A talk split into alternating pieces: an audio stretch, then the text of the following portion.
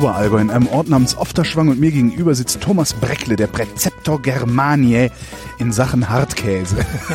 Hallo Thomas. Hi, servus. Fangen wir früher an. Äh, von Beruf bist du Käseaffineur. Mhm. Ich habe das erstmal nachgucken müssen, was ein Affineur ist. Ist das nicht ein Käse? Ich dachte, du wärst Käsemacher. Nee, nee, nein, ich bin kein Käsemacher. Ich beschäftige mich mit Käse. Ja. Ich krieg quasi der fertige Käse. Den kriege ich so mit vier bis sechs Wochen Mhm. und der kommt dann in meine Hände und dann, und dann passiert's eigentliche. Dann passiert's eigentliche. Genau. Was passiert vorher? Wie macht man Käse? Wie man, Ich habe wirklich Milch wegstellen? Nee. nee, also ganz grob entsteht äh, ähm, Käse, Käse aus, aus Milch, Mhm. Lab, Kulturen. Die drei Geschichten. Lab ist was? Lab ist Kälbermagen. Mhm. Also, ah, darum mögen es die Veganer nicht, ne? Ja, es gibt natürlich, also es macht, macht ja so gut wie keiner mehr mit, mit Lab, mit wirklichem Lab, Mhm. mit Kälbermagen. Das machen ja bloß nur wirklich die absoluten Freaks und die suche ich mir natürlich. Okay. Und im großen Stil wird da, das wird alles mit künstlichen Geschichten gemacht. Mhm. Und genauso ist es mit, mit, äh, mit der Kulturen, also mit der Bakterienstämme.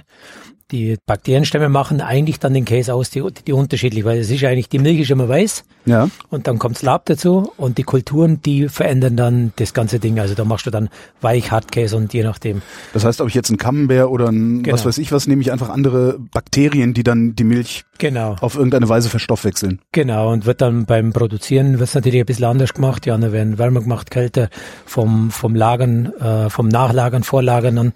Und ähm, aber das ähm, sind es dann so Kleinigkeiten, aber so wird so werden eigentlich die verschiedenen Käse gemacht. Dann sind die fertig nach sechs Wochen. Mhm. Also lagen die so rum. Wo, wo lagen die rum? In der Käserei. Also die wir haben, äh, das sind das ist ja keine normale Käserei, das sind Alpsennereien. Mhm. Die, das heißt, die sind so so circa 100 Tage im Gebirge im Sommer. Die 100 Tage, die, man geht Anfang Juni hinauf und geht im September runter. Mit, also sein, mit seinem Vieh. genau, Mhm. Genau mit dem Vieh und äh, da war jetzt gerade Viehscheid überall rum. Also jetzt ist auf den Alpen Ruhe. Viehscheide habe ich heute schon mal gelernt, ist der Almabtrieb. Alpabtrieb. Genau. Alpabtrieb. Äh, Im Allgäu in der Schweiz heißt es Alpabtrieb, sonst heißt es Almabtrieb. Ach, Alp und Alm ist das gleiche. Genau. Also, ach, Bloß in was für Ja. Region du bist. ah, okay, wieder was Genau. gelernt. Ja. So, dann ist dann dann ist Viehscheide und danach kommst du dann an den Käse ran oder wie oder nee, na, wie arbeiten nee. die dann auf den auf den Almen Alpen? Also es fängt ja schon mal, es fängt ja schon mal ganz anders an. Also die, die gehen im Juni hinauf. Jo.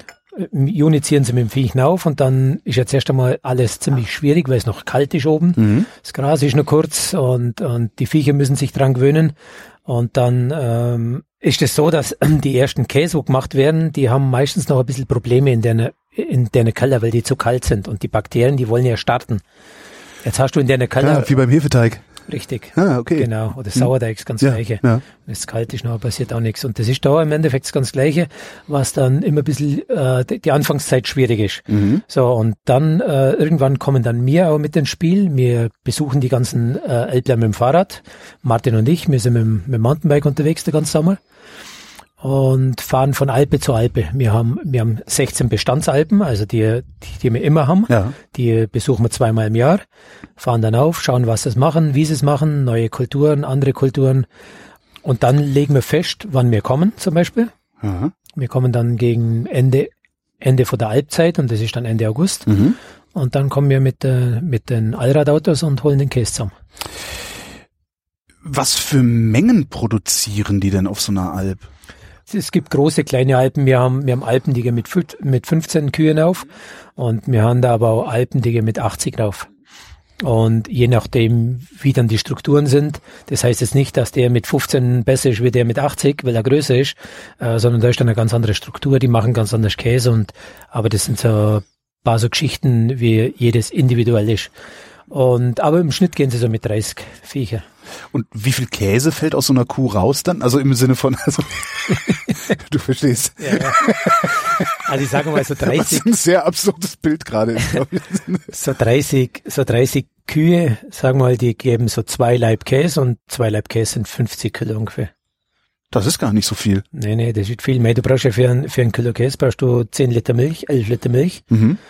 Und kannst du sehr hochrechnen. Und so, so eine normale Kuh hier, so eine Gebirgskuh, die gibt dann so 15, 20 Liter, vielleicht einmal 25, wenn es hochkommt.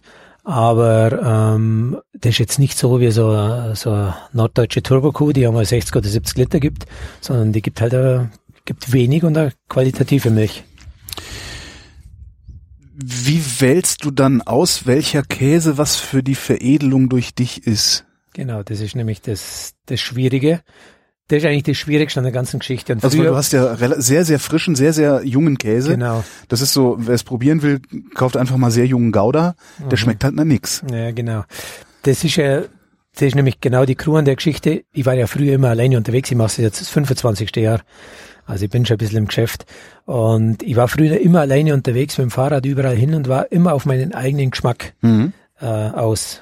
Du musst, du probierst dann einen Käse, äh, der meinetwegen vier, fünf, sechs Wochen alt ist, der eigentlich gar keinen Geschmack hat, der aber doch einen Geschmack hat, der so so feine Nuancen hat, der so ein so äh, so noch milchig schmeckt, der der ein bisschen hefig schmeckt, der so eine ganz leichte Süße hat oder so. Das musst du halt raus äh, rauskristallisieren. Ist sehr sehr schwer.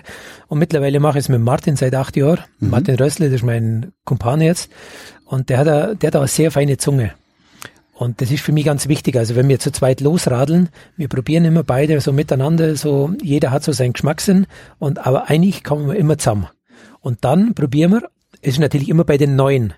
Also nicht bei den 16 Bestandsalpen, wo wir haben, weil da, da wissen wir schon seit Jahren, was die machen. Also sind Die, wir, die sind doch in der Lage, ihre, ihre Qualität zu reproduzieren jedes Jahr? ja, das wird schon wieder anders. Also es wird jedes Mal anders, weil je nachdem, was für ein Frühjahr hast. Weißt du, hast ein Frühjahr, das ist nass, Ja. das ist furztrocken, das ist viel zu heiß, das ist, je nachdem, kann sein, dass die, die besseren Käse in dem Jahr vom Frühjahr kommen und im nächsten Jahr kommen sie, kommen sie einfach vom, vom Herbstschneidern, vom August, September, je nachdem, wie die Lage ist. Ja. Im letzten Jahr war es zum Beispiel so, da war sie dann ab 15. Juli, war sie so knüppelheiß. Mhm. Und die Käse sind dann aus, die waren dann ganz, ganz schwierig. Das Futter ist eng geworden, es gibt dann wenig. Schwierig. Was, Ja. was nennt man, was, was ist schwierig Ja, beim Käse? das- Ich, ich versuche gerade das so ein bisschen abzugleichen mit, wenn man über Wein redet. Da hast du dann ja auch, also wenn du sagst Bestandsalpen, ist ja eventuell sogar auch eine bestimmte Lage, weil ich weiß, ein Riesling, der aus dem Bopparder Hamm kommt, der schmeckt jedes Jahr anders, aber es ist immer dieser Riesling aus dem Bopparder Hamm zum Beispiel. Ja, ja. Ist das da ähnlich? Das ist da ähnlich. Ähm, es ist ja beim Wein auch so, du machst ja nie jedes Jahr der gleiche Wein. Der hat ja immer so Nuancen, wo er ein bisschen Genau. anders ist. Das ist auf den Alpen auch. Wir, wir wissen aber, wie die Alpen ticken, weil die haben ja schon seit 20 Jahren die Alpen. Trotzdem musst du natürlich immer wieder auf und immer wieder schauen, was sie machen und wie sie machen. Und jedes Jahr ist er ein Tick anders. Ist er cremiger, ist er vielleicht ein bisschen fester vom Teig, ist er das oder das. Und du merkst einfach auch, wenn, wenn das Jahr voranschreitet, das Alpjahr, Ja. und das ist dann im, im, August, dann werden die, die Kühe werden langsam müde, die haben keinen Bock mehr. Das geht dann an September hin, dann gibt's kein Gras mehr, dann haben sie noch weniger Bock. In der Regel kriegen sie ganz wenig Kraftfutter. Und dann, und dann äh, zeichnet sich das natürlich in der Milch ab. Es gibt viel, viel weniger Milch. Wenn es vielleicht äh, davor im Frühjahr nur 600, 700 Liter Milch gegeben hat, dann gibt's nur 250 Liter Milch. das Also merkt so- man auch. Die, das so ist dann ja auch schon ein das ab. Konzentrat dann wieder. Ne? Das Oder? ist, ja, ist natürlich sehr viel weniger Konzentrat, will ich jetzt nicht sagen, aber er wird, er wird einfach anders. Nicht schlechter oder Ja. besser, aber er wird anders. Und das ist natürlich die Kunst dann da, das raus zum, zum Finder, wann nehme ich den Käse, wo, zu was für Jahreszeit. Und dann probieren wir oft, also wenn wir jetzt neue Alpen haben, also neue Alpen, deswegen bin ich mit Martin so viel mit dem Fahrrad unterwegs. Also wir sind im Sommer, wir sind im Sommer gute 50.000 Höhenmeter mit dem, dem Mountainbike. 50.000. Ja. Ich krieg schon eine Krise, wenn ich 50 fahren muss. Und das ist, das ist natürlich ganz gewaltig, macht uns natürlich höllisch Spaß, Ja. da unterwegs zu sein. Aber äh, wir kommen dann an neue Sennalpen hin und du, du brauchst jetzt nicht an die Sennalpe kommen, wenn sie gerade, wenn sie gerade raufgehen. Ja. Dann haben sie ja noch keinen Käse. Und nach zwei, drei Wochen auch noch nicht, weil an zwei, drei Wochen alte Käse brauchst du nicht probieren Hm. und Schneiderbau nicht an. So, und dann gehen wir, dann gehen wir eigentlich hinauf so, so Anfang, Anfang August. Wenn sie so die ersten zwei Monate alten haben, dann probieren wir die und pr probieren aber auch die vom letzten Jahr, was sie gehabt haben. Ja, um zu sehen, ob es da eine Kontinuität gibt. Genau, und die haben ja alle in der Regel, musst du dir vorstellen, die haben ja alle in der Regel äh, schlechte Lagerbedingungen. Das sind Käsemacher, das sind, das sind wirklich äh, Freaks vor dem Herrn, Ja. aber die haben mit Lagern, mit Reifen, haben die wenig zu tun. Und das Augenmerk ist wirklich auf Käse machen. Und deswegen kommt er mir dann ins Spiel. So, und wenn jetzt der Käse von denen vom letzten Jahr, der eigentlich, ich sage mal jetzt bös gesagt, schlecht lagert ist, Ja. gut schmeckt, wenn der cremig ist, wenn der die und die Noten hat, dann wissen wir, wir machen aus dem ein Rennpferd. Mhm. So, und das ist dann das Interessante. Und dann vergleichen wir den Jungen und den Alten, wo die Reise hingeht. Ja. Und dann wissen wir ziemlich genau, was wir mit dem Material machen können. Wie sind denn gute Lagerbedingungen für Käse? Also wir haben jetzt zum Beispiel in Kempten haben wir ein uraltes Gewölbe, ein 200 Jahre altes Gewölbe, Mhm. geht 150 Meter in die Erde rein, ist mit 10 Meter Erde überschüttet, sind, sind Klinkergesteine und hat jedes, jedes hat so 220 Quadratmeter, von denen haben wir zwei und die Luftfeuchtigkeit da drin, die ist eigentlich immer gleich, 99 Prozent, was sehr, sehr hoch ist, 99. ja, aber nur bei 10 Grad Temperatur. Okay. Und das ist natürlich ein Riesenunterschied, ob du 10 Grad hast oder 15 Grad. Wenn du 15 Grad hast, dann regnet es von der Decke. Und bei 10 Grad ist gar nichts. Geht natürlich alles sehr, sehr langsam. In der, in der Szene sagt man, das, was wir machen, geht nicht. Funktioniert nicht. Ja, das wird Leuten, die was Cooles machen, häufig gesagt. ja, ja. Und, und in dem Glauben lassen wir sie. Ja. Und ist für uns wunderbar. Wir brauchen natürlich unglaublich lang, bis was passiert bei uns. Ja. Also wir haben dann, nach einem Jahr haben wir oft nur ganz, ganz wenig Geschmack im Käse. Aber diese Bedingungen, die ihr dann da unten habt, die, die finden sich auf den Alpen nicht. Nee, Oder- das geht ja nicht. Geht Eigentlich, das ja, geht stimmt, nicht. ist eigentlich immer zu warm. Genau. Entweder hast du zu kalt oder hast zu warm. Jetzt, wenn du so einen Sommer hast wie mir, ihr habt das ja im Norden gar nicht so mitgekriegt wahrscheinlich, aber wir, Nö. haben, wir hatten ja ständig über 30 Grad und auf den Alpen auch ober und dann wird's, dann wird's schon eng, wenn er mal so ein Käsekeller dann 20, 22 Grad kriegt, dann musst du schon blitzblitz saubere Ware machen, dann musst Mhm. du ganz sauber arbeiten. Wenn der den kleinsten Fehler hat, dann geht er hoch. Also dann, dann kriegt er Luft. Und dann ist, Dann, geht's kriegt der die- Luft, heißt, die Bakterien produzieren zu viel CO2 oder was produzieren die? Was Ja, CO2. Die, äh, das sind ja so Gärkulturen. Ja. Also die machen dann die, die kleinen Löcher im Käse Mhm. und äh, die machen aber dann keine kleinen Löcher, sondern große Löcher und dann und dann wölbt er sich Ja. und dann geht's dahin. Und, Und dann das, ist das ist nicht gut für einen Käse? Oder? Nee, nee, natürlich nicht gut. Und Okay. für uns natürlich schon gleich gar nicht. Also wir haben ja so einen Horizont, unsere ältesten Käse sind 50 Monate. Und wir leben, also wir affinieren ja, affinieren heißt ja veredeln. Ja. Also wir machen ja aus diesem bestehenden Produkt, machen wir was, äh, machen wir eigene Geschichte. Und, ähm, und da brauchst du natürlich, da brauchst du natürlich absolut stabile Ware. Wenn das nicht funktioniert, dann, dann brauchst du sowas nicht veredeln. Was heißt sauber arbeiten dann bezogen auf, auf, auf die Käseherstellung? Sauber arbeiten, das geht eigentlich, das geht bei der Kuh, bei der Zitze geht's los. Und das ist eigentlich so der also Anfang sauber tatsächlich im hygienisch sauberen sauber, Sinne. ja. Okay. Mhm. Es gibt da, es gibt da Leute, die, die treiben die Kühe von, von draußen, von der, von der Wiese, von den Alpwiesen, rein in den Stall und dann wird angehängt. Mhm. Also die, äh, die, Melk, die äh, Melkmaschine, genau. Ja. Und du musst, und die Zitze, die musst du wirklich sauber machen. Du musst, du musst alles komplett reinigen. Also Mhm. du musst da wirklich äh, un unglaubliche Hygienestandard musst du, musst du beibehalten. Und das machen viele nicht. Und äh, das ist dann der zellgehaltene Milch, so nennt sich das. Das ist der eigentlich der Dreckanzeiger. Zellgehalt. Ja, Ah, genau. Und wenn der natürlich äh, so und so hoch ist, dann, dann kriegst du ein Problem. Und wenn er aber auch so und so niedrig ist, wenn das zu steril ist alles, wie es dann zum Beispiel auch äh, beim Käsemachen mit der pasteurisierten Milch passiert, ähm, Das ist aber jetzt Supermarktregal, ne? Genau. Ja. Da musst du halt vorstellen, äh, mit der toten Milch einen lebendigen Käse machen, dann wird's irgendwo schwierig. Wie kriegen die da trotzdem den Geschmack rein? Ja, mei, das sind halt dann so Bakterienstarter. Also das nennt sich Starterkulturen. Mhm.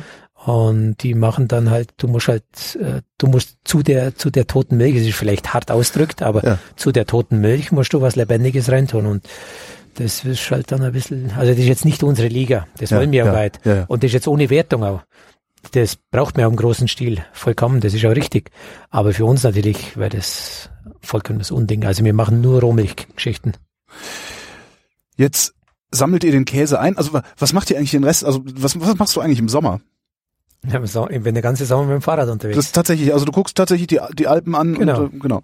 Dann sammelst du die Käse ein, wo du sagst, so, das ist okay. Wie, wie viel, wie viel holst du da vom Berg runter? Also wir kriegen so jetzt dieses Jahr haben wir so gute 20.000 Kilo geholt. Das ist schon ganz schön eine Menge. Das ist viel Käse, ja.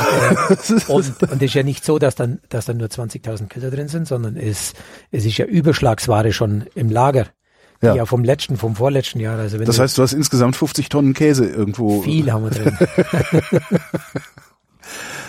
So, dann nimmst du den Käse, der ist jetzt fertig und, so, und jetzt machst du was daraus. Was machst du daraus? Also wie, wie, Ist eigentlich, es ist eigentlich ganz simpel. Wir, wir fahren dann, wir fahren dann auf, holen die Käse zusammen Ja.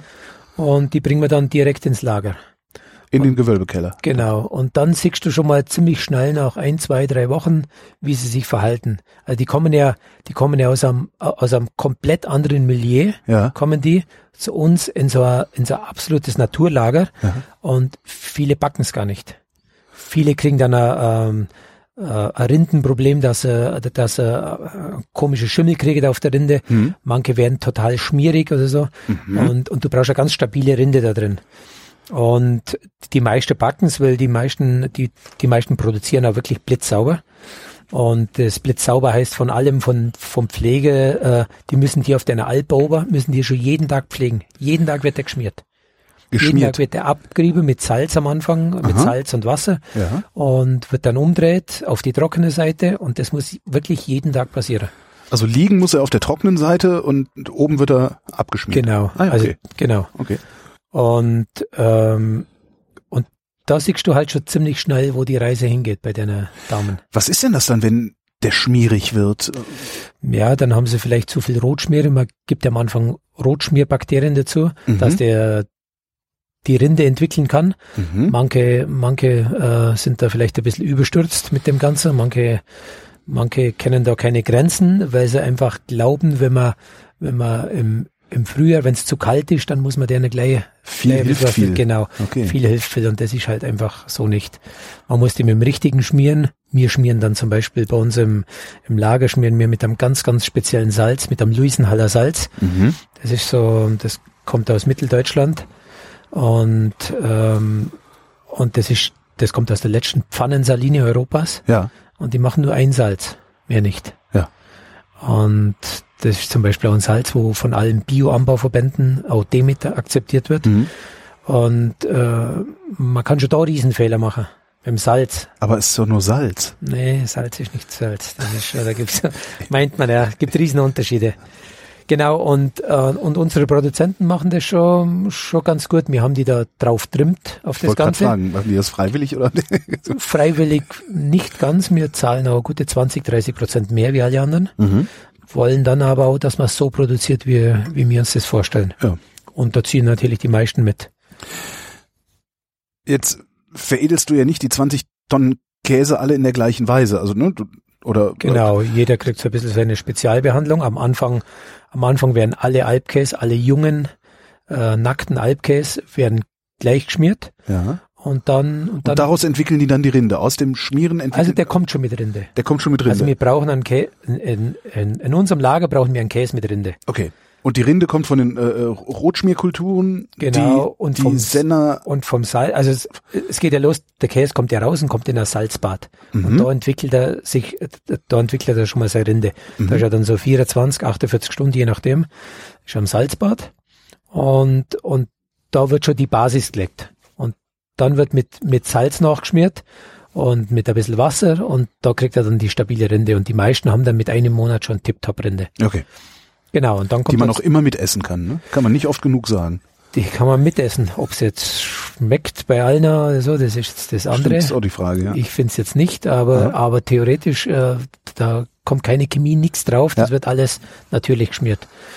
Und genau, und wenn die dann im, im Lager sind, wir sind also zu viert im Lager und äh, kümmern uns dann um die, um die Käse, die brauchen ja richtig Pflege. Alle, auch die Alten, müssen jede Woche einmal komplett geschmiert werden und die werden alle von Hand rausgenommen. Jeder wird begutachtet, also wir haben keine Wie viel war Maschine, ein nichts. Leib? Wie viel war das? Unterschiedlich, wir haben zwischen vier und 100 Kilo. Oh, Also die 100 Kilo sind dann die Emmentaler, ja. die wir stellerweise bis zu 40 Monate alt machen. Das ist gewaltig. Die haben wir natürlich dann auf eine andere Höhe, also die, Klar, die holst du jetzt nicht aus dem Hochlager. genau, ja, die, leg, aus die du um. Ja. Genau. Und, aber äh, die großen Leib, die haben so, so 40 Kilo, die Mhm. schmieren wir alle zu zweit. Also wir machen uns wegen der Arbeit jetzt nicht Wenn kaputt. der einmal die Woche komplett geschmiert werden muss, heißt es, du musst ihn jede Woche zweimal anfassen. schmieren, umdrehen, warten. Nein, nein, das ist eine, nee, nee, das, Das ist ein, das ist ein. Prozess, Okay, genau. okay. Genau, das ist ein Prozess. Und die Jungen werden alle zwei, drei Tage geschmiert. Bis, bis zu drei, vier Monate und dann geht's runter und dann kriegen die auch einmal im Monat. Und wenn sie es dann so, ich sag, auf Weihnachten hin, dann haben sie es, dann haben sie es geschafft und dann werden sie einmal in der Woche geschmiert. Und liegen dann darum, wonach richtet sich denn dann, wann du sie rausnimmst, um sie in den Verkauf zu geben? Das entscheiden wir. Ähm, wir haben ja so einen, wir haben ja so einen Spruch, der Käse ist fertig, wenn er fertig ist, nicht wenn die Kundschaft schreit. Ja. Und äh, wir gehen, wir gehen, also wir wissen ja eigentlich von unseren Stammproduzenten schon ziemlich genau, wann die reif sind. Also der wird noch noch acht bis zehn Monate reif, weil das sind ganz kleine Leib, das sind, ähm, der wird vollkommen aus Rohmilch gemacht mit 42 Grad plus erhitzt. Die anderen werden mit 48 Grad brannt, das nennt sich Brennen beim beim Käsemachen. Äh, das sind größere Leib, ein größerer Leib braucht länger zum Reifen. Ähm, die Kultur, wo der genommen hat, die reifen schneller, die anderen reifen langsamer. Wir haben Sprints drin, die brauchen 30, 40 Monate, bis die überhaupt einen Geschmack kriegen. Aber was, was dann hinteraus passiert, ist ganz gewaltig. Und so wissen wir ziemlich genau, wann welcher Käse rauskommt. Was für Käsesorten bekomme ich denn bei dir? Prinzipiell bekommst du Alpkäse. Es ist So heißen die. immer nur Alpkäse. Äh, nicht nur Alpkäse, es gibt ja einen Emmentaler, es gibt ein paar andere Varianten, was man macht, aber der Großteil ist Alpkäse. Alpkäse heißt im Gebirge obergemacht. Das ist ja der, das ist ja der Trugschluss ein bisschen. Der Bergkäse muss Ja. ja, nicht vom Gebirge kommen. Ja, Der der, der, der, der, den man so, so normal kauft, der schmeckt auch nicht wirklich, als würde er aus dem Gebirge kommen. Ja, halte mich, halte mich, halte mich schön zurück. Ja, der Lebensmittel, Lebensmittel zu dissen, äh, das kann ich gut. Ja. genau, also der Bergkäse kann auch irgendwo im Tal gemacht sein Ja. und äh, muss auch, der kann auch weit weg vom Gebirge sein. Muss, muss auch ab einer bestimmten Höhe sein, aber Mhm. die Alpkäse, und das sagt eigentlich der Name, die Alpkäse müssen in den Alpen im Gebirge gemacht sein. Aber es heißt ja nicht, dass jeder Alpkäse gleich schmeckt. Ja. Also jede sind komplett verschieden. Und da will ich hin. Die, ich kaufe mir zwei unterschiedliche Alpkäse, die schmecken unterschiedlich. Tun sie das, weil da hat, hat der Senner da den Geschmack reingemacht oder hast du da den Geschmack reingemacht? Erst einmal der Senner. Ja. Erst einmal hat der Senner mit seiner, mit seiner Viecher, mit seiner, mit seiner Kuhrasse, was er hat, mit seiner Art, wie er milkt, mit seinem, mit seinen Bakterienstämmen in der ganzen Sennerei, in der ganze, in der ganze, in der ganze Käsekuchen, im Lager unten, was er hat, da hat ja jeder so seine eigene Flora. Und jeder nimmt, muss ich das so, so vorstellen, du brauchst ja, du brauchst ja im Frühjahr, brauchst ja du eine Kultur, du brauchst ja Bakterien. Ja. Du hast ja, wenn du aus dem Winter kommst, hast ja du keine Bakterien daheim. So, und dann gehst du zu einer Sennerei deines Vertrauens und nimmst einen Bakterienstamm von denen. Du ziehst was weg. Das ist wie ein Sauerteig. Im Sauerteig kannst du ja jeden, jeden Tag was wegnehmen und kannst wieder ein Brot draus machen. Ja. So, und das ist da im Endeffekt das Gleiche. Die guten Senner, die machen ihre eigene Sirtenkultur. Das sind Molkekulturen, die ziehen sie aus dem ganzen Auszug raus und äh, bebrüten die über Nacht und machen am nächsten Tag wieder einen Käse. So, und so macht jeder so seine eigene Geschichte. Jetzt ist es aber so, jetzt kannst du dir das vorstellen, wenn, wenn zwei Senner, der eine ist rechts, der andere links im Gebirge, Aha. und beide haben von der gleichen Sennerei unten, von der Talsennerei, die, die gleiche Kultur, Ja. und nehmen die beide am gleichen Tag mit auf, dann, dann heißt es nicht, dass die gleichen Käse machen. Weil jeder so seine eigene Strukturen hat da oben. Und, und das, der große Unterschied, der kommt aber dann erst mit dem Pflegen von uns, was du dann hinterher machst. Und das ist dann zum Schluss wie Fisch und Fleisch. Obwohl die die gleichen Bakterienstämme genommen haben. Woher, woher weißt du, also du hast den, den, den, den rechten Käse, den linken Käse.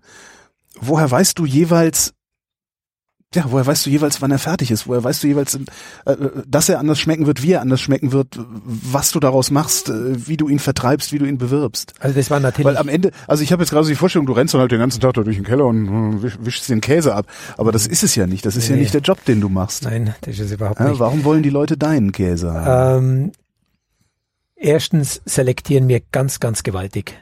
Also ähm, die müssen, die müssen, ich sage mal, die müssen so 20 Punkte erfüllen, so 20 kleine Punkte müssen die erfüllen und wenn einer mal einen oder zwei nicht erfüllt oder weglässt, äh, dann ist das kein Drama. Aber wenn du halt einmal von 20 Punkte 18 weglässt, dann wird es schwierig für uns. Und wir haben halt, ähm, also wir suchen uns Senner aus, die müssen eigene Sirtenkulturen ziehen, mhm. wie den, äh, wie diesen Sauerteig, was ich gerade erzählt habe. Die müssen äh, Kälbermagen nehmen, wirklich Kälbermagen. Die sollten behörnte Viecher haben. Wir legen einen sehr großen Wert auf behörnte Viecher, weil das, das ist eine andere Milch. Aber das ist, ähm, das ist ein, ein Streitthema ohne Ende, da lasse ich mich gar nichts. Voodoo-Thema, ja? Ja, da lasse ich mich auf gar nichts okay. mehr ein. Ich bin mir ziemlich sicher, wir zahlen 50 Prozent, äh, 50 Cent Hornprämie aufs Kilo, was uns sehr, sehr wichtig ist. Mhm. Wenn es einer nicht hat, aber die anderen, die anderen Punkte erfüllt, dann äh, schauen halt, wir da mal schon halt mal weg. Geld, ja. Heißt jetzt aber auch nicht, wenn, wenn einer behörnte Viecher hat, dass er einen guten Käse macht. Ja. So ist er nicht. Bloß äh, diese Vorzeichen, was sie erfüllen müssen, wir wir wollen am liebsten, dass sie über bestimmte Höhe sind, von 1500 äh, Meter Höhe, weil das Gras einfach anders ist. Du hast andere, andere Wiesen da oben, andere Kräuter, die hast du unten gar nicht. Mhm. Die findest du gar nicht mehr. Und das sind so ein paar so, so, so Geschichten. Also es fängt schon ganz, ganz, ganz weit unter. Es geht nach der Zitze geht's weiter. Und wir suchen uns dann die, die Käse aus, äh, die wenigsten erfüllen unsere Kriterien, muss man auch so sagen. Und äh, mit denen, wo ich schon lange zusammenarbeite, da habe ich natürlich am Anfang auch viel Blut geschwitzt. Also es ist nicht so, dass ich dass ich mir jetzt 20 Leib Käse in den Keller lege und die 20 Leib Käse, die, die werden gleich alle super, sondern wir machen das so jetzt mittlerweile, wenn wir einen neuen finden, mhm. dann gehen wir, dann gehen wir los und kaufen fünf Leib Käse von dem. Mhm. Nicht mehr. Ist ja dann meistens so, im August holen wir den Käse.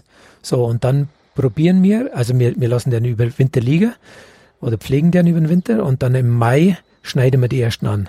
Da weiß schon mal, in was für Richtung es geht, weil äh, dann im Juni gehen die ja wieder auf die Alp. Ist, ist eigentlich so ein, so ein angeschnittener Käse, ist das wie eine angebrochene Flasche Wein? Ja. Okay. Genau. Das heißt, der ist dann fertig. Da passiert ja. dann auch nichts Großartiges mehr mit, sondern den hast du dann im Zweifelsfall genau. ein Jahr zu früh angeschnitten. Nee, also das war jetzt auch ein bisschen verkehrt ausgedrückt von mir. Also wir schneiden ihn nicht an, wir bohren den.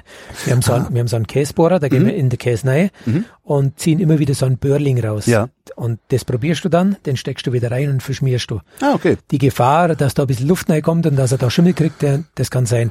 Also von den fünf Leib opfern wir immer einen Leib. Und der wird dann immer wieder, alle zwei Wochen wird dann der gebohrt an einer ja. anderen Stelle. Der ist dann zum Schluss halt der ist kaputt. Sieht, sieht er aus wie ein Schweizer Käse. Genau. Aber das Risiko musst du eingehen. Ja. So, und jetzt ist dann, ähm, äh, du musst ja diesem Sender dann, musst ja dem eine Handhabe geben, wenn du Käse willst von dem, mhm. und der fängt dann einen Monat später zum Produzieren an, mhm. dann musst du dem ja sagen, du pass auf, äh, der entwickelt sich so und so, wir finden den gut und wir starten jetzt. Und dann starten wir natürlich mit, mit schon anderer Produktionsmenge. Und dann nehmen wir 50, 60, 70 Leib, wenn wir kriegen. Je nachdem. Und in der Regel kriegen wir es, weil wir gut zahlen. Also ihr und kauft die, ihr kauft die äh, Alpen dann leer, sozusagen. Na, nicht leer. Du musst dir vorstellen, die machen ungefähr 180 Leib Käse. Mhm. So eine normale Alpe. Und wir haben manche Alpen, da kriegen wir 100, 100 Leib. Also das ist dann okay. die Hälfte von der Produktion. Ein bisschen was brauchen sie ja selber. Ein bisschen was geht an, an Gäste, die hinaufkommen und so. Mhm. Und, und, und dann haben sie noch ein paar andere Leute, die sie beliefern. Aber die sind natürlich schon sehr dankbar, dass sich einer um sie kümmert. Weil um die Sender da oben hat sich ja nie einer kümmert. Die Wertschätzung, die war ja nie da für den. Ja. Da kommt dann der Händler XY mit dem großen LKW, fährt auf, zack, ladet ein, fährt die und weg ist er. Das ist wie beim Fleisch und dem Schlachthof. Genau. Ist, anscheinend ist es überall da, wo es um, um, um Lebensmittel geht. So naja. ähnlich, ja. Und für uns ist aber dann auch ganz wichtig, dass, dass dieser Senner, der, der uns diesen Käse gemacht hat, auch mal was probiert. Von, von seinem Käse, der bei uns gelegen ist. Weil das ist ja, das ist eine Welt, ob der bei ihm liegt oder bei uns. Stimmt. Wir verändern den Käse komplett. Wir machen aus, wir machen aus einem, aus einem Fisch machen wir Fleisch. Einfach nur durch euren Raum da genau. unten. Das, das heißt, dass ihr diesen Raum habt, ist eigentlich mehr Glück als Verstand? Ja, das ist ein Segen, absoluter okay. Segen, ja. Und ich war lang, ich war lang unterwegs, sowas zum Also Finde. doch Verstand. ja, genau. Ich war sehr lang unterwegs, ich habe sehr, sehr gut gewusst, was ich will. Ich war, Woher hast du das gewusst, was du willst? Ja, das hat mir, das hat mir ein, alt, ein alter Schweizer hat mir das, äh, hat mir das eigentlich gezeigt. Der ist jetzt leider gestorben und der hat, der hat jeden Tag einen Leib gemacht und der hat einen, einen, der hat so einen, so einen alten Gewölbe gehabt vom, vom Krieg war das, ähm, wo die Schweizer halt den ausgekühlt haben wie so einen löchrigen Käse da. Mhm. Und da hat er eine Zugschiene eingebaut und hat jeden Tag seine Leibkästen dahinter reingeschoben. Mhm. Und die waren gute 250, 300 Meter da drin. Und der hat gesagt, und der hat zu mir gesagt, wenn ich, wenn ich annähernd was Gutes machen will, dann brauche ich ein Naturlager, sonst brauche ich gar nicht anfangen. So, und der hat mich dann mit in sein Lager genommen und der hat gesagt, da waren noch keine drei, vier Leute drin. Weil er gemerkt hat, ich habe ich hab Lust, ich habe Hunger auf das Ganze und, und ich will was bewegen. Und dann hat er gesagt, äh, im Endeffekt hat er mich so heimgeschickt und hat er gesagt, jetzt suchst du erst einmal ein gescheites Lager und dann fangst du an. Genau, was hast du bis dahin gemacht? Also wie kommst äh, du überhaupt zum Käse? Ja, genau. Ja, das ist eine andere Geschichte. Also ich komme aus dem Hochleistungssport eigentlich. Aha. Ich war Skilangläufer und war, war immer im Gebirge unterwegs äh, und habe trainiert, bin die Berge auf und runter gerannt und bin natürlich an sämtliche Alpen vorbeigekommen und äh, habe überall einen Käse mitgenommen. Und der Käse, der Käse war halt überall so, äh, so, so mau. Mhm. Jetzt äh, keine Kritik an die Senner, weil du hast ja immer den neuen also, Käse. junger Käse ist immer mau. Genau. Ja, ja, Aber damals, damals habe ich zu meinem Opa gesagt, Herrschaft, ich glaube, aus dem Käse muss man was machen. Also es war noch nicht mal dein Beruf, du hast Null, das gar nicht gar gelernt, nicht. was du hier tust. War, war ich 13, 14, nein, nee, ah, okay. gar nicht. Okay. Und übrigens sind fast alle von unseren Senner Quereinsteiger. So gut wie kein Gelernter. Die haben einen ganz anderen Horizont. Die nehmen jede Information, jede, jedes Ding nehmen, saugen die auf. Die sind ja. so hungrig nach allem. Und die machen dann eben die, die speziellen Geschichten. Ja. Wenn es einer gelernt hat, der geht nach XY-Schiene. Das, das haben wir nie so gemacht. Ja. Genau. Dann habe ich zum Opa gesagt, wenn ich, wenn ich mit, mit dem Hochleistungssport, und da war ich, da war ich so, so, so ein Pimpf mit 14, 15 dann, äh, habe ich gesagt, dann mache ich den beim Käse weiter. Und dann mit 23 habe ich dann aufgehört, es hat aber so, so Schwierigkeiten gegeben. Und ähm, dann habe ich aufgehört, viel zu früh für einen Hochleistungssportler. Und dann äh, bin ich noch ein Jahr lang so in der Gegend rumgezogen, in der Welt rumgezogen und habe mir alles mögliche angeschaut. Dann bin ich heim und dann habe ich mit äh, 26 habe ich den Hochleistungssport mit dem Käse so langsam angefangen. Also war am Anfang noch ganz mau. Ich war eigentlich ich war, also, ich habe als Bergführer gearbeitet in der Schweiz unter. Aha. Und da war so eine Hamburger, so eine Hamburger Gang war da da, so eine sechsköpfige Gruppe und die wollten Wallis schwer machen. Das waren halt so 4000 am Wallis. Und dann wollte einer aufs Matterhorn. Und du darfst ja aufs Matterhorn, darfst du nur, nur mit einem Gast. Und dann wollte jeder aufs Ach, Matterhorn. Ach, da darf nur ein Führer, ein Gast. Genau, ah, okay. ist so gefährlich. Mhm. Und dann wollte jeder aufs Matterhorn. Ja, hast du sechs Wochen zu tun gehabt, ne? Nee, und dann war ich, in einer Woche war ich fünfmal auf dem Matterhorn. Und dann waren die so fasziniert von dem Ganzen und dann haben die ein Hamburger Bergführerfest für mich gemacht. Sehr schön. Und dann bin ich nach Hamburg und dann habe ja. ich von einem, mit dem arbeite ich jetzt immer noch zusammen. Damals habe ich von, von Käse nichts gewusst. Eben. Nichts. Ich bin gespannt, wie es weitergeht. Genau. Das ist, die wird das ist totaler, also wirklich totales Greenhorn. Und dann äh, habe ich mir, habe ich mir irgendeinen gesucht, der einen Käse macht. Und das war, das war dann einer mit dem. Wie in Hamburg? Nee, nee, im also. Allgäu. Und habe dann so einen kleinen Leib, das war so ein, so ein 10 Kilo Leib, habe dann mit als Gastgeschenk. Ah, okay. Hinter, hinter und vorne kein Geld gehabt damals. Und dann bin ich an der Autobahn hingestanden. Nein. Sag, mit dem Leib Käse. Andere haben Teddybären im Rucksack. Genau. Und dann bin ich mit dem, dann war ich an der Autobahntankstelle im, im Allgäu, Allgäuer Tor war das. Und dann ist ein Schweizer hergefahren mit seinem Jaguar. Und dann, der hat tankt und habe ihn gefragt, wo er hinfährt. Und hat er gesagt, nach Hannover. Und habe ich gefragt, ob ich mitfahren kann. Ich muss nach Hamburg. Und dann hat er gesagt, ja, ich soll mich schon mal einsetzen.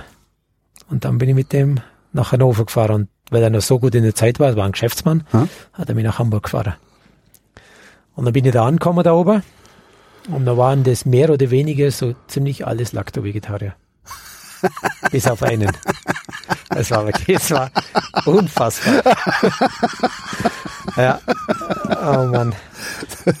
Und dann hat einer gesagt, ich soll meinen Käse auf die Isestraße, das ist so ein, so ein Isemarkt, mhm. einer der besten Märkte, äh, einer der besten Märkte Deutschlands eigentlich am Freitag. Mhm. Und dann bin ich dahin und ähm, mit dem Leib Käse, natürlich wie die Jungfrau zum Kind. Ich habe vom Markt keine Ahnung gehabt und bin mit dem Käse da gestanden, habe mich bei so einem, bei so einem bayerischen Vertreter, der da oben was verkauft hat, habe ich mich so, so an der Rand hin drängt.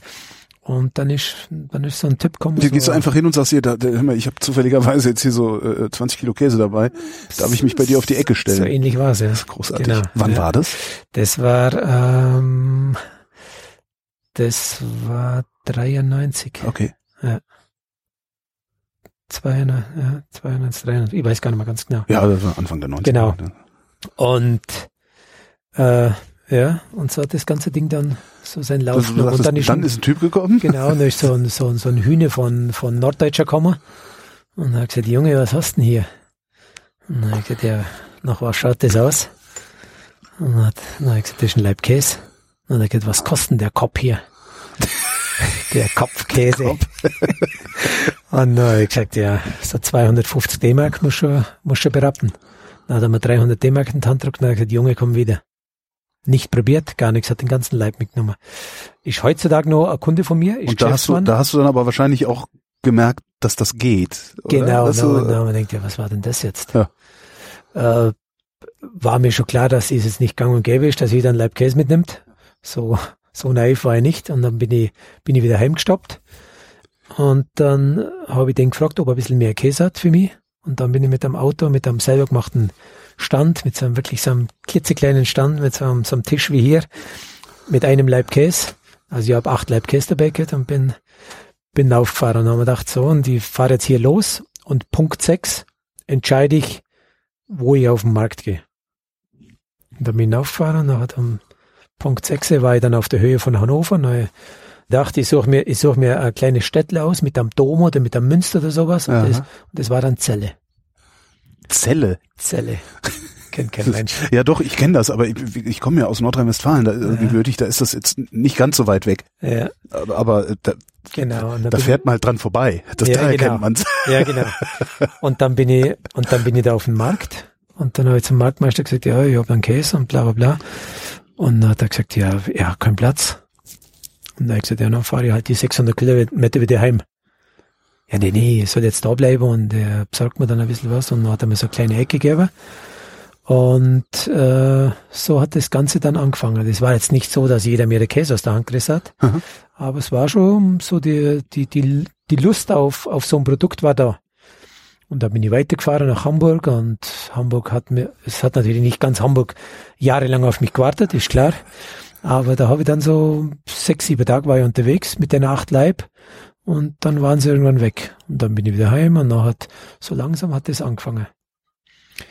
Und mittlerweile ist das so ein, so ein richtiges, Der Typ, der dir den Leib abgekauft hat, den ersten, warum hat er das getan? Ähm, es war, ja, warum hat er das getan? Ich glaube, der war einfach unglaublich neu, neugierig. Ich weiß auch, dass er sehr, sehr Hat er vorher noch nie einen Leib Käse gesehen? Oder? Ah, doch, doch, der war sehr Allgäu-affin. Ah. Also der war, der war immer im Urlaub, schon mit seiner Eltern hat er, hat er erzählt, mir das hat er alles danach erzählt. Ja. Ich habe ja keine Ahnung gehabt von der Sippschaft da, aber ich ja, das, das waren mir total fremde Leute. Die haben ja ganz anders gesprochen, das war ein ganz anderes Längen, das war ja unfassbar alles. Und, äh, und der war Geschäftsmann, äh, Geschäftsmann und dann hat dann, so wie er mir danach erzählt hat, hat der in der Firma dann verteilt. Als Geschenk. Genau, und so hat das Ganze, so hat das Ganze angefangen dann. Dann bin ich öfters gefahren und im Winter war er komplett weg. Ich war dann noch Techniker für die deutsche Nationalmannschaft, Mhm. also in dem im Serviceteam äh, habe ich geleitet und dann und dann war ich der ganze Langlauf Winter weg. War das auch? Skilanglauf, genau. Da war ich der ganze Winter weg und hab denen im Herbst gesagt, wünsche euch einen schönen Winter. Und im Frühjahr bin ich irgendwann wieder gekommen. Und so war das halt ein bisschen so mal da, mal da, mal da.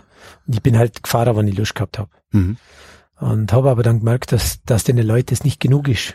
Die wollen, die wollen, die wollen wissen, wann ich komme. Und ja, man denkt, ja, wollen wissen, wann ich komme. Wenn ich da bin, dann bin ich da, das seht ihr ja. Aber das hat denen nicht gereicht. Und dann hat sie gesagt, komm halt wenigstens einmal im Monat. Aha. So, und dann bin ich einmal im Monat gekommen. Und das war dann schon ganz gut. Und die Leute, die haben, die haben dann auch, also ich bin dann im Mai wieder gekommen. Viele haben das dann nicht gewusst. Die haben das dann im, im Juni, Juli, August haben sie dann gesehen, dass ich da bin. Und im Oktober bin ich ja schon wieder, habe ich schon wieder fertig gesagt. Ich komme der Winter nicht mehr. Bin ich ganz Winter wieder auf der Ski gestanden. Und du hast aber immer die frischen Käse verkauft. Also immer die jungen Käse. Na, jung und alt. Also bei dem, wo ich den Case her hab, der hat einen, einen, einen Jungen gehabt mit, mit fünf Monaten, sechs Monaten Mhm. und einen Alten mit zwölf Monaten. Mhm. Mit denen hab ich aber nichts gemacht. Die habe ich fertig gekauft, Ja. so wie sie waren. Und irgendwann war das aber noch, habe ich schon gemerkt, wo ich regelmäßig ober war, wo die Leute dann ein bisschen so einen Bezug gekriegt haben. Und die, der Hamburger ist ja sehr reserviert. Ja. Der braucht schon eine Weile. Wenn ihn dann hast, dann hast du ihn fürs Leben, wenn du keinen Scheiß machst. Ja. Und habe aber dann gemerkt, die, die haben Hunger auf mehr, die wollen, die wollen was, die wollen da was anderes. Und dann bin ich irgendwann in die Schweiz losgezogen. Ich, na, ich bin eigentlich weiter im Allgäu und hab, hab mir gedacht, ich suche mir alte Sender, die mir sagen, wie man Käse fädelt, wie man Käse alt macht. Aber es hat gar niemand alt gemacht hier. Richtig alt. Und ich meine jetzt nicht mit zehn Monaten oder zwölf Monaten, sondern richtig alt. Und Warum hast du nie keiner gemacht? Kein Markt. Ähm, nee, glaube ich nicht einmal kein Markt, sondern die Leute, die haben, ähm, das hat keine Tradition dafür gegeben. Dann hat man jung, am, am liebsten hat man jung verkauft, dass man ganz schnell das Geld hat. Auf der anderen Seite ja verständlich, wenn man das ewig lang rumzieht, dann Klar, wenn haben, du erstmal drei Jahre lagern musst, bevor du, bevor du was verdienst. genau, Ja. aber niemand hatte diese, diese Lagermöglichkeit da gehabt. ja. Also das war ja schon das Thema. Und niemand hat sich damit befasst. Es befasst sich ja noch niemand damit. Es ist ja, es ist, ist ja unglaublich. Wie viele wie dich gibt's? In Deutschland sind wir einzigartig mit Hardcase. Macht's keiner. Wir Wow. sind alleine. Also es gibt ein paar Affineure, die, die veredeln Weichkäse und so, das machen sie ganz gut.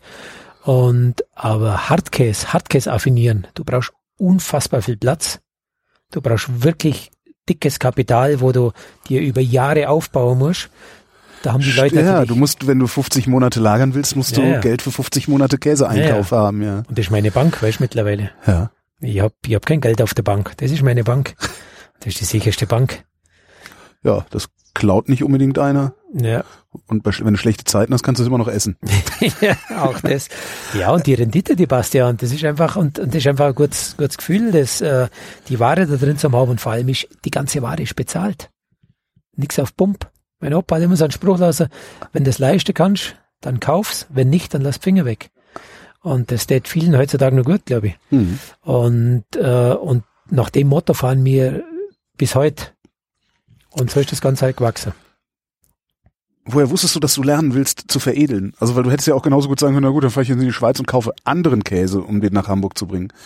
Also du kannst ja genauso, also was, was du ja machst, ist, du gehst mit einem Käse in die Tiefe. Du hättest aber genauso gut in die Breite gehen können und zehn Käse anbieten können. Ja, genau. Ähm, ja, ich wollte ich wollt natürlich schon was eigenes kreieren. Weil ich habe dann diesen Typ in der Schweiz kennengelernt und der hat und der hat sich halt mit Käse befasst und der hat mir dann schon gezeigt, wie viel Spaß es macht, wie viel Lust er drauf hat und was für ein schönes Leben der hat und, und ohne Stress da drin und ohne alles. Und dann habe ich gedacht, das ist Stimmt, so. ist dem Käse ja auch egal, ob du morgens um acht oder abends um acht Das kommst. ist dem egal, Das- ja. Der will immer gleich, der Käse. Und Ja. das ist, und das ist das ganz, ganz große Thema heutzutage. Der Käse will es immer dunkel. Der Käse will es äh, gleichbleibend äh, kalt. Der, der Käse will es gleichbleibend äh, temperiert. Also der will keine Veränderung. Der will nicht heizen, kühlen, Mhm. Luft befeuchten. Und das machen sie alle in ihren hochprofessionellen Lager. Ja. Weil ja irgendwas, wenn du da schaltest, noch Ja. passiert da was und so weiter. Und das mag der Käse nicht. Der Mhm. Käse mag it, äh, einmal 9 Grad und einmal 13 Grad. Das hin und her. Und der mag's, der mag's immer gleich. Und das hat mich so fasziniert an diesem Typen in der Schweiz. Und dann bin ich heimgekommen und dann hat, bin ich mit dem Reinhold beim, beim Radlgewehr. Das, das ist der jetzt, wo am längsten dabei ist. Jutz Reinhold und, äh, war mit dem beim Radler und der kommt aus Kempten und wir waren da hier im Oberallgäu Radler und dann hab ich gesagt, du, ich suche irgendwas, irgendwie so, ein- so, so, so ein Loch, so ein Gewölbe, so, so irgendwas, am liebsten in der Stadt. Dann hat er gesagt, da weiß er was. Da hat er als Kind immer gespielt. Das war, das war unglaublich. Und dann kommen wir dahin und da war natürlich alles verbarrikadiert, klar. Die sind immer oben eingestiegen, aber das war dann zu gefährlich und dann haben sie alles zugemacht und dann haben wir unten gefragt, so eine alte Frau, die vorbeigelaufen ist, haben wir gefragt, wem denn das gehört. Und dann hat sie gesagt, das gehört der, ähm, der, die Schwester Johanna leitet das Ganze und das gehört der, ähm, der, ähm, der Diözese Augsburg Aha. und die Schwestern Liebe Christi, die sind da oben drin und denen gehört es. So, und dann sind wir dann auf, natürlich. Jetzt wie- machst du wie Klosterkäse. von der Tarantel gestochen sind wir dann auf und ich wollte in das Lager rein. Ich wollte, ich wollte am liebsten die Bretter wegreißen. Ich hab, ich hab's nicht mehr verwarten können. Und dann sind wir dann rein in das, in das Kloster oben und haben die Flügeltür aufgerissen und haben gesagt, wo ist die Schwester Johanna? Wir brauchen sie geschwind.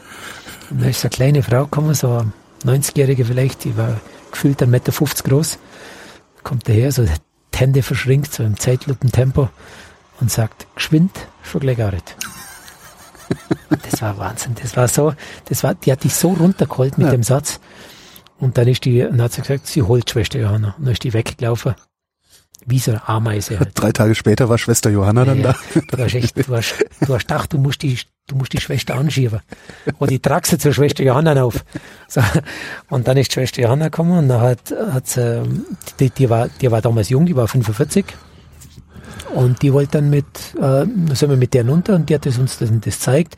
Es war noch im Zustand, das war nicht super, aber es war auch nicht, nicht schlimm. Und wir sind dann rein und ich habe sofort gemerkt, wie der Keller riecht. Und der, der Schweizer hat mir gesagt, wenn du was suchst, verlass dich auf dein erstes Gefühl. Wenn du reinkommst, riech und wenn es einen sauberen Geruch hat, dann kannst du weitermachen. Sauberer Geruch. Genau. Aha. Oft sind ja dies, diese Gewölbekeller, die haben ja so einen muffigen, so einen Schalen, ja, genau. so, einen, mhm. so, einen, so einen Faulton haben ja die drin. Ja. Und das war da überhaupt nicht. Und das waren unglaublich hohe Gewölbe, die waren sieben Meter hoch, zehn Meter breit, 22 Meter lang und ein Hauptgang neu, der ist 100 Meter neu gegangen.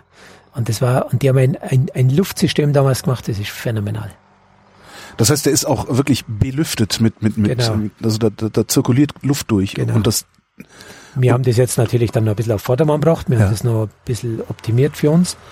Aber prinzipiell haben die alles, alles richtig gemacht damals. So, du, du brauchst, also, du brauchst so ein Gewölbe, also es muss, es muss sauber riechen, also es muss ordentlich belüftet sein. Genau. Ähm, was ist die Maximaltemperatur? Also angenommen, ich würde mir jetzt auch so ein Ding suchen, weil ich jetzt so geflasht bin ja, und von meiner Terrasse auch so einen geilen Ausblick haben möchte. also sagen wir mal so, äh, sage tut man heutzutage 14 Grad, ja. 15 Grad Reifetemperatur. Finde ich viel zu hoch. So und je niedriger, desto langsamer, desto genau. Aber du brauchst natürlich einen endlosen Atem. Ja. Und den haben die Leute nicht mehr heutzutage. Ja. Und das haben halt mir uns zu eigen gemacht. Ja. Und wir nehmen dann hinaus natürlich auch ein bisschen mehr. Wir müssen so, müssen wir auch. Der Witz ist, du, du brauchst ja eigentlich nur einmal den endlosen Atem. Du brauchst, du, du musst ja genau. nur, also klar, die Kohle brauchst du auch, ja. aber man kann ja auch klein anfangen. Du musst ja nicht genau. 100 Käse reifen, du kannst ja 10 machen. Ja, so habe ich angefangen. Ja? ja. Du brauchst im Grunde musst du nur, du, du musst einfach nur mal vier Jahre durchhalten weil danach fängst du das Verkaufen an. Richtig. Ja. Na, du musst nicht vier Jahre durchhalten. Das, das Na, dann hast du dann 48 Monate halt. Käse, ja, ja, aber, ne? also aber du musst halt vier Jahre warten. Du musst auf den Käse vielleicht vier Jahre warten, aber du hast halt dazwischen andere Ware zum Verkaufen. Klar. Also es ist schon. Aber du brauchst trotzdem diesen langen, diesen, genau. Diesen, ja. Und das ist, weißt du, und das ist ja noch, das ist ja noch viel schlimmer, wenn du Kunde bist und der liegt dann irgendwann auf dem Tisch mit 40 Monaten oder so, dann liegt er halt auf dem Tisch. Ja. Aber ich bin ja jede Woche drin und ich sehe das Ding jede Woche. Und jede Woche denke ich, Freund, äh, irgendwann backen's mir zwei. Und irgendwann liegst du auf dem Tisch und dann, und, und da geht was ab, weißt da passiert was mit dir. Du schneidest ja nicht einfach so an, so kopflos, sondern das ist, äh, der hat dann eine Macke irgendwo an der Seite, weißt du, und dann denkst, denkst du, 30, 40 Monate haben wir zusammengearbeitet miteinander. Und, äh, und das ist so, so unglaublich spannend dann. Und, und diesen Punkt aber dann rauszufinden, wann der seinen Top-Punkt hat, ja. das ist die Kunst. Und da muss halt am Anfang muss viel, viel bluten. Und viel probieren. Genau. Was wir jetzt ja immer noch machen, wir haben unseren Stamm und das ist das unglaublich Schöne. Wir haben unseren Stamm, auf den wir uns hundertprozentig verlassen können und wir können weiter spinnen ohne Ende. Also wir, wenn man jedes Jahr einen bis zwei neue findet, weil es hört ja dann wieder mal einer auf oder jetzt haben wir zweimal gehabt, zwei sind ums Leben gekommen, zwei, zwei der Top-Produzenten und ganz ums Leben gekommen im Sinne von Unfall. Ja, einer ah. in einer Lawine und der ah. andere mit dem Kajak. Hm. Und äh, sowas musst du dann auch immer einberechnen, weißt Und dann, und du musst, aber wir können gar, gar nicht genug haben von denen. Dann mit dem Gewölbe umzugehen, hast du vorhin angedeutet, hätte dir erst der Schweizer erklärt. Mhm. Hätte es ohne, hätte es ohne den geklappt? Ähm, so schnell nicht wahrscheinlich. Was Und, hat er dir beigebracht? Ähm, mei, eigentlich hat er mir, der hat mir ganz wenig beigebracht und doch so viel. Also der, der hat mir das mit auf den Weg gegeben. Ein Gewölbekeller muss es sein. Es muss gut belüftet sein. Ja. Das Problem hat er in seinem gehabt. Das war nicht top belüftet. Also der hat sich was bauen müssen. Das war ja bei mir alles schon da. Das war ja alles schon Picobello. Ich habe es halt umbauen müssen ein bisschen. Und ähm, wir haben Gott sei Dank einen 60-Jahres-Vertrag gekriegt von der, von der Diözese Augsburg. Also muss man eine wirklich ganz, ganz hoch anrechnen. Da ist jetzt die katholische Jugendfürsorge drin ja. und die hat's uns vermietet dann. Und also das ist sehr, sehr fair, was die gemacht haben und sehr cool Landau in dem. Und äh, von dem her ist, ist das natürlich auch eine, eine, ganz gewaltige Geschichte, weil wir ja unglaublich viel umbauen da. Ja. Wir bauen dann wieder Schleusentüren rein, die wir öffnen können, schließen, wie wir es brauchen. Du hast ja Sommer andere Temperaturen, äh, nicht andere Temperaturen, aber andere Luftfeuchtigkeit mhm. im Keller ähm, wie im Winter und die musst du ein bisschen regeln. Wir haben jetzt, wir haben jetzt draußen eine Taupunkt-App. Das muss man sich mal vorstellen. Also der zeigt uns genau an, wann wir lüften können, ohne Aha. dass wir Feuchtigkeit kriegen. Ah, okay. Genau, wenn die Temperatur so ist und die Luftfeuchtigkeit so, dann können wir dann die, die, Tür können wir die Schleusen, Schleusen aufmachen. Wenn es aber nicht so ist, dann bringst du Feuchtigkeit rein und das wollen wir ja nicht. Ah, aber du hast, du hast doch sowieso schon 99 Prozent. Wie kannst du da noch mehr Feuchtigkeit reinbringen? Ja, du kannst, also wenn du warme, feuchte Luft von draußen da reinbringst, dann wird's wärmer. Ja. Und wenn es wärmer wird, wird's feuchter. Und genau das wollen wir nicht. Okay. Wir wollen die Temperatur äh, die Temperatur beibehalten und die sind, äh, die sind eigentlich 10 Grad. Dieses sind wir auf 10,5, wo es so heiß war. Und das war, da sind wir schon fast verschrocken an dem halben Grad. Kommt das von alleine, das halbe Grad, oder müsst ihr auch nachklimatisieren? Nein, das halbe, das halbe Grad ist von dem her gekommen, weil wir so viele, weil wir dieses Jahr so viel eingekauft haben. Wir haben so unglaublich viele junge Neider und du musst dir vorstellen, ja, die, die, haben ja die, die Wärme, die erzeugen ja auch Wärme, die Dinger, ne? Die erzeugen die, Wärme, das durchs Reifen natürlich, genau. aber die kommen natürlich auch von den von den äh, Lagerbedingungen von denen, die haben ja ober dann 15, 16, 18, 20 Grad und der Käse hat 20 Grad dann. Und der muss auch erstmal runterkühlen, wenn er in den Keller so, kommt. Genau. Ja. Und der kommt natürlich zu dir näher und das kannst du dir vorstellen, wenn dann einmal so 15, 20 Tonnen kommen mit der Zeit, was die an Wärme speichern. Und die müssen ja erst einmal runter. Und jetzt geht's so ganz langsam, geht's jetzt schon wieder runter mit der Temperatur. Mhm. Und, aber da, aber da erschrecken wir schon. Jetzt haben die anderen aber 18 Grad. Also, das wäre für uns vollkommen undenkbar. Und deswegen müssen wir auch, und da kommt ja bei mir ins Spiel, und das ist unser, das ist ja unsere große Geschichte. Wir kommen da ins Spiel, wenn es bei denen schwierig wird mit Reifen. Das haben wir uns zu eigen gemacht. Also wenn es bei denen im Keller dann, wenn dieser, dieser Käse jetzt seit drei, vier Monaten in deiner warme Keller liegt, dann gäb's Chaos. Und da holen wir. Und das ist eigentlich unser, unser Gut. Wie lange kann man so einen Käse eigentlich maximal reifen lassen? Gibt es irgendeinen Punkt, wo der kippt? Ja, mei, du kannst schon ziemlich lange. Also wir waren vor, vor sieben oder acht Jahren, waren wir mal in Italien, haben wir einen 15 Jahre alten Parmesan probiert, aber das ist natürlich Quatsch. Der war halt 15 Jahre, dass man sagt, halt kenne der ist 15 Jahre. Der schmeckt nicht mehr und der, ah. und das ist einfach, also total unterschiedlich. Also wir haben, äh, es gibt ja von der Machart her, gibt's ja vollkommen unterschiedliche Kässorten. Und den man so alt macht, den haben wir schon 70 Monate alt gemacht. Das war ein Sprinz, Alpsprinz. Der kommt aus der Schweiz. Das ist eigentlich so eine, so eine Art Parmesan, bloß viel, viel feiner wie der mhm. Parmesan. Viel feinere Struktur. Und äh, den haben wir 70 Monate liegen lassen. Und das ist so, das ist eigentlich so das, ähm, das feinste, das feinste, was man sich an ganz, ganz alt vorstellen kann. Den kannst du mit 30, 40 Monaten, den brauchst du, kannst du vergessen. Der hat einen Geschmack, aber der ist reicht hat, noch nicht. Der hat noch nichts, ne. Wenn du sagst, Arten Käse zu machen, was bedeutet das? Ja, zum Beispiel jetzt die, äh, also ähm, ein Parmesan ja. ist ja zum Beispiel was komplett anderes wie ein Appenzeller, sage ich jetzt ja. mal, von der Machart. Ja. Genau. Also Wovon hängt das eigentlich ab, dass die so anders sind? Fettgehalt ist das oder was ist das? Fettgehalt auch, genau. Und aber aber die Kulturen natürlich. Okay. Kulturen dann wieder. Ja. Und äh, ein Sprinz zum Beispiel, habe ich ja vorhin gesagt, der ist ja, der, der, der kommt ja, also nicht der Sprinz, sondern jeder Käse, kommt ja danach in der Salzbadländer ja. machen. So, und der Sprinz bleibt 20 Tage im Salzbad was einfach unglaublich ist, wenn du das, wenn du jetzt einen, einen, einen normalen Alpkäse 20 äh, Tage ins Salzbad tust, dann kannst du ihn gerade kannst gerade hinten ausschmeißen. Weil das einmal der, durchgezogen ist dann oder was, was passiert nicht, dann? Der ist einfach nicht dafür gemacht, genau. Ein Sprinz wird schon anders brannt, das ist beim Parmesan das gleiche. Die werden ganz anders brannt, die werden dann anders gelagert, aber äh, das fängt beim Salzbad an und geht dann, geht dann da und da und da weiter. Und ähm, von daher kommen ja aber die verschiedenen Arten Käse. Und genauso geht man dann mit denen um. Man muss halt dann wissen, ja. wer wann reif ist. Das hast du dir alles selbst drauf geschafft oder genau. gibt es Bücher, in denen man das nachlesen kann? Es gibt Bücher, aber ich habe mir alles selber erarbeitet. Ich bin ja genauso ein Quereinsteiger wie alle meine Produzenten. Und das macht so, und das macht es eigentlich so interessant. Und wenn wir eine Idee haben und der Martin, äh, der Rössle Martin, wo dabei ist, der ist ein gelernter Käser Mhm. und der hat in so, so einer großen Käserei gelernt, aber hat dann von mir gehört und der hat, der hat es einfach so taugt, was ich mache und der wollte dann mit dazu. Der hat bei mir spioniert in meinem Lager. so sind wir eigentlich zueinander gekommen. Wie, du hast ihn dabei erwischt, wie er, nee. Äh, nee, ich erwischt, aber ich habe damals so Führungen gemacht. Ja. Und da war, ähm, der hat seinem Vater immer erzählt von mir und was ich mache und, und aber er kriegt keine Information. Ich habe ja keine In- Information gegeben. Wäre ja. blöd. Ja, klar. Und ähm, aber er, er, tät das wahnsinnig interessieren, hat der Vater gesagt, er hat gesehen, dass ich eine Führung mache. Und dann waren da so 30 Leute drin und dann war er mit drin und lauter ältere Leute dann halt.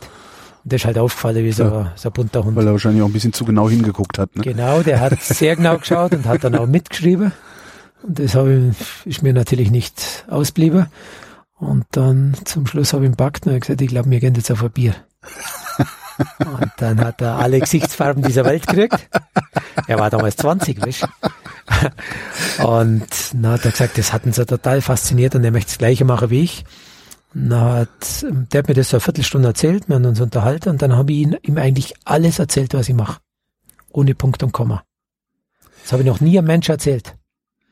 Wie, Wa- was, was ich mache, wo ich einkaufe, wie ich einkaufe, wie der Käslager. Also ich habe dem wirklich bis, ich habe eigentlich die Unterhose runterlassen. Weil ich gewusst habe, der Typ ist es, mit dem möchte ich was Das machen. heißt, du hast mir jetzt gerade noch gar nichts erzählt. Ähm, weniger. genau. Und so sind wir dann zueinander gekommen und dann hat er gesagt, der hat, also der kommt aus dem Oberbayerischen, Mhm. da bei in der Nähe von Murnau, wo wir jetzt auf dem Markt sind. Deswegen auch, das ist sein Heimatmarkt, mehr oder weniger. Und dann hat er, der hat da so ein, so ein kleines Loch gefunden, so ein Gewölbe, wo sein Vater ein bisschen hergerichtet hat.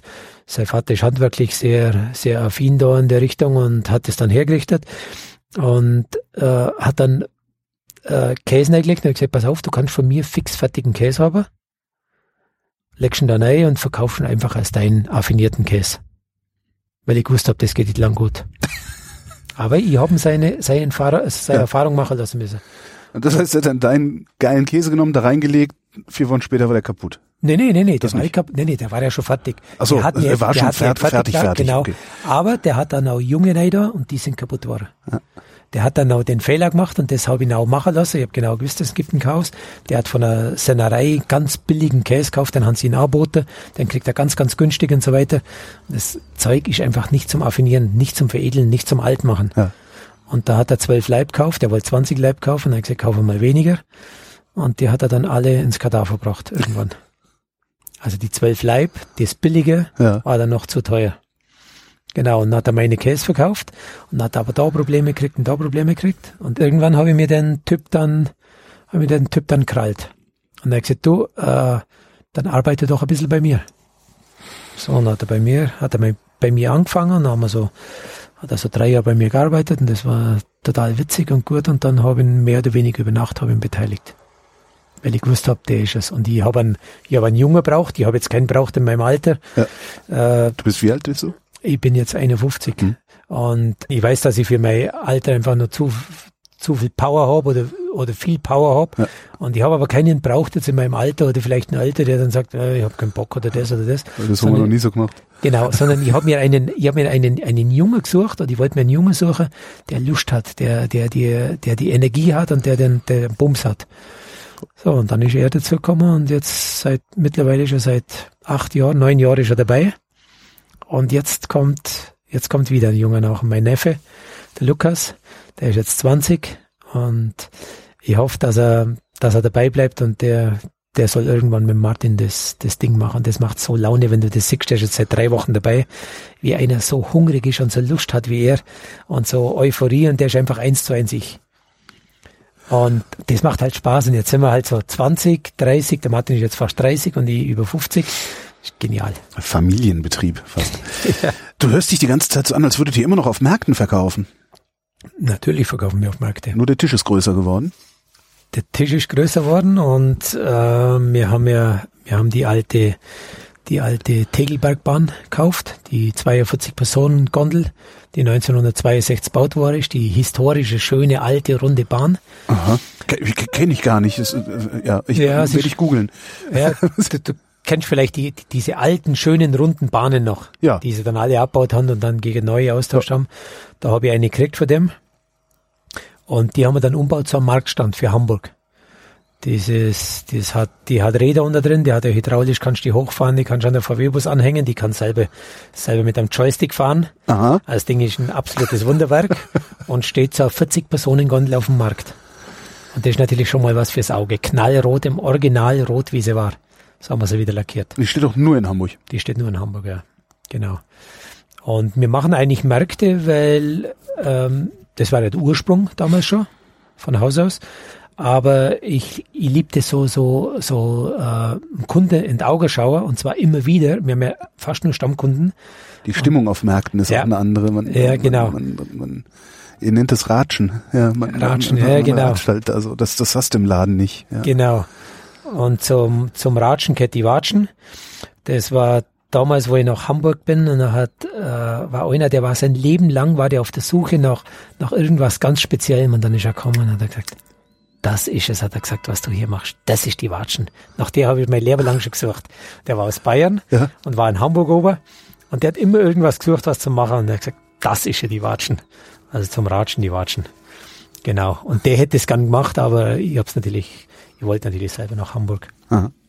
Genau, und dann, und jetzt haben wir gerade eine neue, eine neue Gondel gekauft. Die kommt nach Murnau, das ist aber eine kleine Gondel. Das ist die Schönleitenbahn, die ist äh, ähm, äh, Hinterglemm, Mhm. Saalbach Hinterglemm ist die gefahren.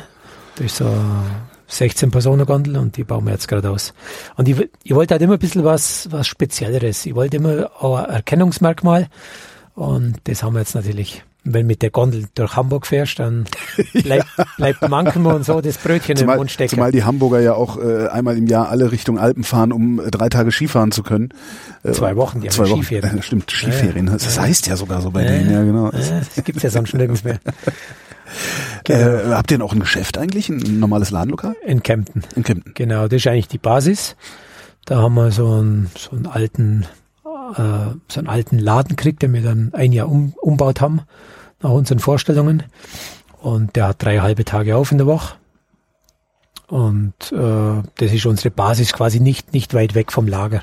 Es sind 500 Meter vom Lager weg. Äh, Genau. Wo kriege ich denn euren Käse sonst her? Äh, So ein richtig, ihr, ihr werdet ja nicht so ein Vertriebskonzept haben, dass ich irgendwie in jeder größeren Stadt äh, in, in dem Feinkostladen XY eure Käse in der Ecke finde, oder? Nee, die einzigste Geschichte, also außerhalb von unseren Märkten, Ja. die sind in Freiburg. Also wir sind jede Woche in Freiburg, wir sind in Hamburg, in Kempter der Laden und dann in Murnau. Die vier Geschichten haben wir. Und Die Frage lautet eigentlich, ich wohne in Berlin, wo kann ich euren Käse kaufen? bei Manufaktum. Bei Manufaktum. Ja. Ah. Wir haben Manufaktum Deutschland an der Hand. Und mit denen arbeiten wir jetzt schon sehr lang zusammen. Das fünfte, das fünfte Jahr jetzt und das ist wirklich ganz toll mit denen. Manufaktum ist bekannt dafür, dass sie Mondpreise verlangen. Ist, ist, sind das bei euren Käsen wenigstens noch realistische Preise oder schlagen die da auch nochmal? Ähm, sind Unendlich was drauf. realistisch, die, schla die müssen aber draufschlagen, Ja, klar, weil das ist ja also. unglaublich, was die, was die haben, was die bezahlen, wie viele Leute die haben. Mhm. Aber man muss ihnen auch ganz fair anrechnen, die zahlen auch uns unglaublich fair.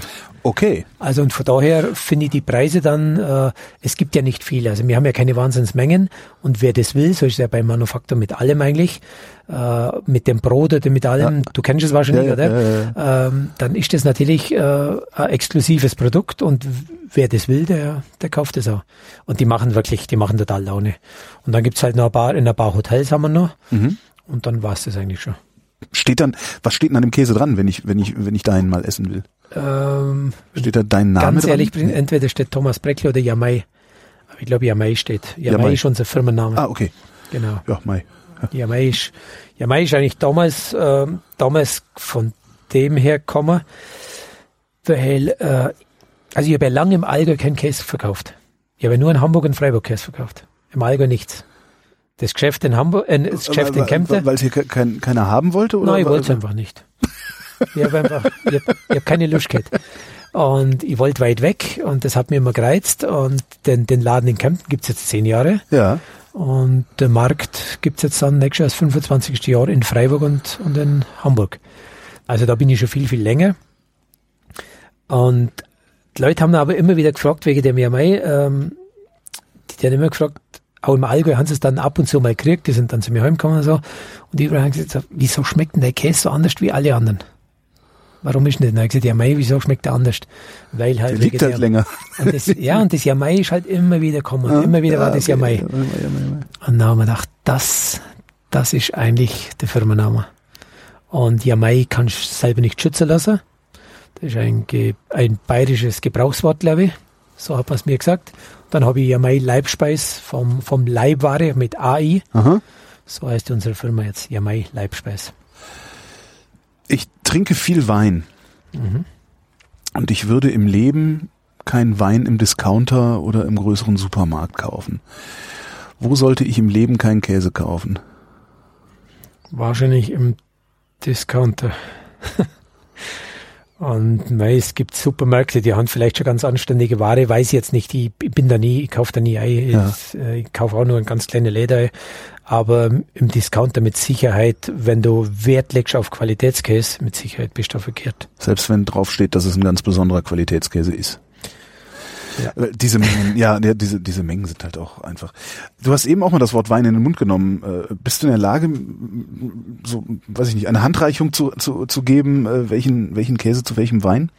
Oh, da bin ja, da, das ist, eine, das ist eine empfindliche Geschichte. So, äh, ich war einmal dabei, welcher Wein passt zu welchem Käse da war die, da haben die Sachen probiert, wo ich gesagt habe, das braucht wirklich kein Mensch. Also Epoisse, alter ja, Epoisse. Ja, nicht einmal das, aber dann haben die, dann haben die irgendwelche Weine dann in den Mund genommen und der passt so wunderbar zu dem Käse. Und ich finde, dass der andere genauso passt hat oder das war einfach so, so Geschmackssache, äh, keine Ahnung. Ich bin ja, ich bin ja ein totaler Fan von den Nahe-Weinen. Mhm. Die Nahe-Weine, das sind ja keine so Mainstream-Weine, das sind ja so knackige, ehrliche, saubere, Weine und da gibt's halt ein Weingut, das ist, das ist mein absolutes Lieblingsweingut und der macht einen big feinen Riesling und einen ganz tollen Silvaner und die haben äh, Schiefer, Vulkan und, äh, und Kiesel äh, äh, ähm, Lagen mhm. und da machen die, da machen die sensationelle äh, Weine und die finde ich, finde ich top zum Hardcase. Zu gereiftem Hardcase, so muss man sagen. Sag, sag schon, wie der heißt. Von Ragnitz heißt ah. das Weingut. Ich gebe da Flasche mit. Nee, ich bin mit äh, äh, Handgepäck, obwohl die kann ich heute Abend trinken. Zum Beispiel. Haben wir aber irgendwas zu reden vergessen?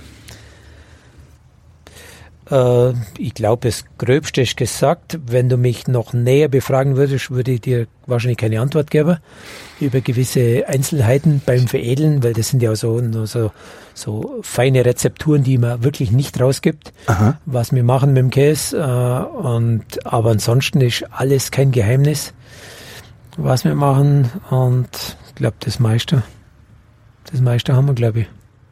Thomas Breckle, vielen Dank. Gerne.